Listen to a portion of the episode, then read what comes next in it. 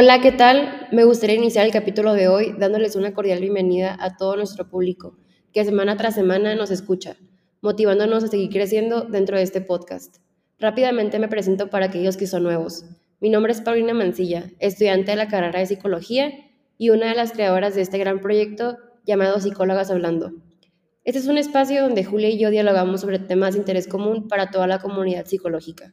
De igual forma, hablamos sobre los distintos trastornos mentales existentes y las repercusiones que traen a la vida de millones de personas. Dicho esto, cedo la palabra a mi compañera a lo largo de este proyecto. Hola, ¿cómo se encuentran hoy? Yo soy Julia Vilches, igualmente estudiante de psicología. En el capítulo de hoy hablaremos de un trastorno que tiene un gran impacto y por desgracia muchas veces pasa desapercibido. Nos enfocaremos en la comunidad adolescente. Este trastorno es la depresión. Como sabemos, la depresión es un trastorno que afecta tanto a niños como a adolescentes y adultos. Ambas, aun siendo adolescentes, empatizamos con este sector poblacional y por ello nos enfocaremos específicamente en jóvenes. Para entrar en contexto, me gustaría mencionar que la Organización Mundial de la Salud plantea que el 20% de niños y adolescentes sufren de alguna enfermedad mental. Además, se estima que uno de cada cinco adolescentes experimentará un cuadro depresivo antes de la edad de 18 años. En serio es sorprendente las cifras presentadas sobre este trastorno.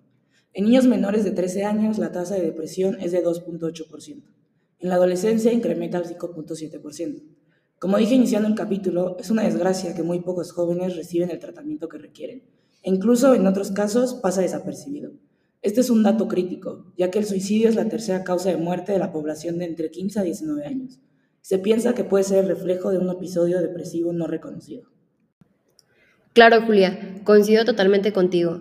La depresión comúnmente puede estar ligada con tendencias suicidas. Y no tenemos que irnos a grandes escalas. México cuenta con cifras alarmantes para este trastorno mental. En nuestro país, el número de jóvenes entre 12 y 24 años con depresión es de aproximadamente 2.5 millones, y 9.9 de cada 100.000 habitantes ha tenido ideas suicidas, lo anterior afirmado por especialistas de la UNAM. Y bueno, antes de continuar, es importante entender qué es la depresión. Es un trastorno del estado anímico, es decir, una actitud o disposición en la vida emocional, en la cual los sentimientos de tristeza, pérdida, ira o frustración interfieren con la vida diaria. La depresión es una enfermedad heterogénea. En otras palabras, se puede decir que es una enfermedad formada por diversos elementos y factores que interactúan entre sí, con una amplia gama de síntomas emocionales, físicos y cognitivos estos incluyen ánimo depresivo, incapacidad para experimentar placer sexual, falta de interés de disfrutar las cosas, energía disminuida, falta de concentración y memoria, sentimientos de culpa, pesimismo, pobre autoestima, ideas suicidas, alteraciones del sueño, así como diversos síntomas corporales, como dolor, fatiga y disminución de peso. Una vez que ya estamos un poco familiarizados con el tema, continuamos a explicar la teología de ese trastorno mental. Para aquellos que no conocen, este término es la ciencia centrada en el estudio de la casualidad de la enfermedad. En pocas palabras, abordaremos las posibles causas detrás de la depresión. Esas pueden ser divididas en tres esferas distintas, la parte biológica, psicológica y aquella social. Además de esto, es difícil puntualizar una causa en específico, pero sí se puede mencionar una variedad de factores involucrados. Algunos de ellos son los siguientes. Nuestro primer factor consiste en alteraciones de la química cerebral. Los neurotransmisores son sustancias químicas que están naturalmente presentes en el cerebro y transmiten señales a otras partes del cuerpo. Cuando esas sustancias químicas son anómalas, es decir, que están apartadas de su estado natural o son deficientes, la función de los receptores nerviosos cambia, lo cual podría conllevar a una depresión. Por otra parte, los cambios en el equilibrio hormonal del cuerpo pueden estar también involucrados en la causa de la depresión. Continuando, tenemos los rasgos heredados. Con esto nos referimos a que la depresión es más común en personas cuyos familiares de sangre, como un padre o un abuelo, también sufren o sufrieron la enfermedad. De igual manera, los eventos traumáticos durante la infancia, como el maltrato físico o emocional, o simplemente la pérdida de un padre, pueden causar cambios en el cerebro que hacen que una persona sea más susceptible a la depresión. Finalmente, la depresión en adolescentes puede estar relacionada con aprender a sentirse desesperanzados, en lugar de aprender a sentirse capaces de encontrar soluciones para los desafíos de la vida. Para seguir adentrándonos en este trastorno que afecta a la vida de tantas personas, es importante mencionar los criterios que se toman en cuenta para realizar un diagnóstico. Para ello se usarán los criterios de la quinta edición del Manual Diagnóstico y Estadístico de los Trastornos Mentales de la Asociación Americana de Psiquiatría, es decir, el DSM-5, tan conocido entre nosotros los psicólogos. Es la guía que detalla y clasifica los trastornos mentales para la mejoría de la diagnosis, tratamiento y de la investigación. Los criterios tomados en la depresión son los siguientes. Cinco o más de los síntomas siguientes han estado presentes durante el mismo periodo de dos semanas y representan un cambio del funcionamiento previo. Al menos uno de los síntomas es acerca del estado de ánimo deprimido o de la pérdida de interés o de placer.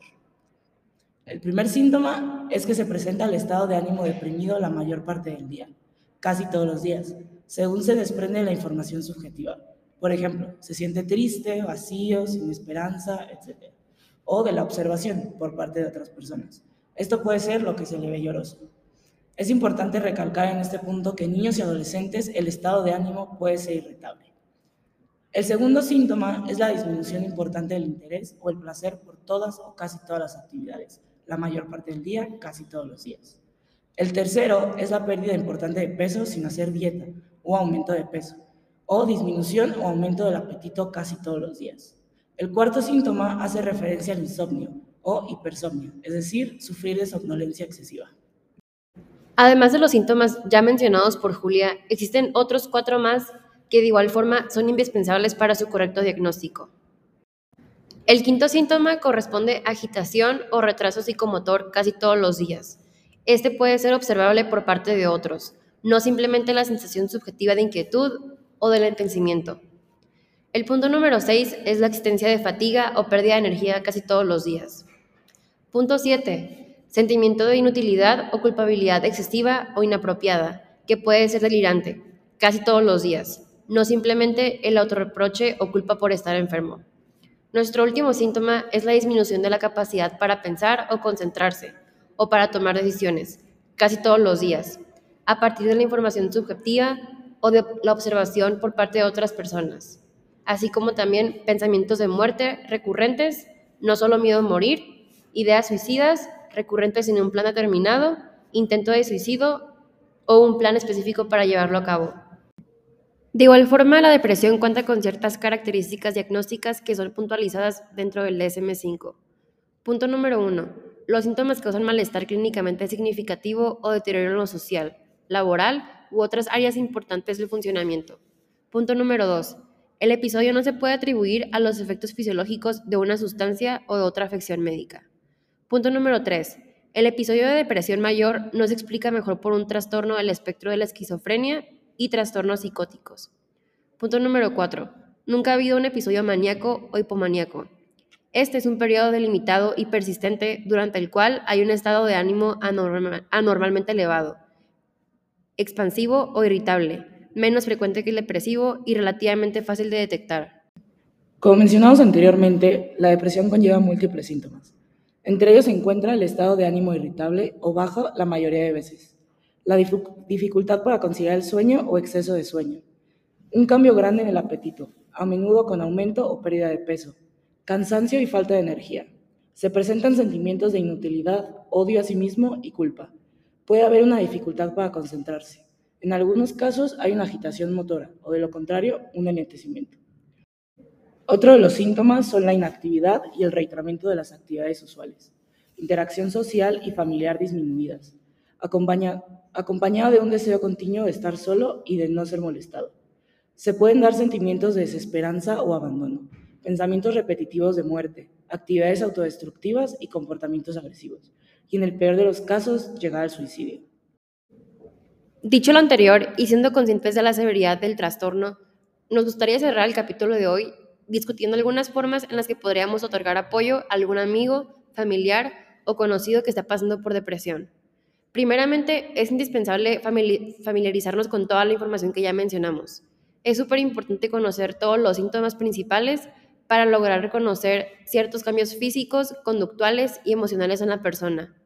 Comúnmente la depresión en adolescentes puede ser confundida o negada tanto por los padres de familia como por el mismo paciente. Por ello, es importante detectarlo a tiempo para así acudir con especialistas que garanticen una mejora en la calidad de vida de aquel adolescente que padece depresión. Seguramente estarás preguntándote de qué manera puedes ofrecer ayuda a cualquier persona a tu alrededor. Por ello, decidimos enlistar cinco formas sencillas mediante las cuales podrás brindar una mano a algún ser querido que se encuentre solo o desesperanzado. 1. Habla con esa persona sobre lo que has notado y por qué estás preocupado. 2. Explícale que la depresión es una enfermedad, no un defecto ni una debilidad personal, y que generalmente mejora con el tratamiento. 3. Sugiere que busque ayuda de un profesional, un médico o un profesional de salud mental como un consejero o psicólogo habilitado. Ofrécele tu ayuda para preparar una lista de preguntas, con el fin de discutirlas en la primera consulta con el médico o profesional de salud mental. 5. Exprésale tu disposición a ayudar, organizando las consultas, acompañándola a estas y asistiendo a las sesiones de terapia familiar.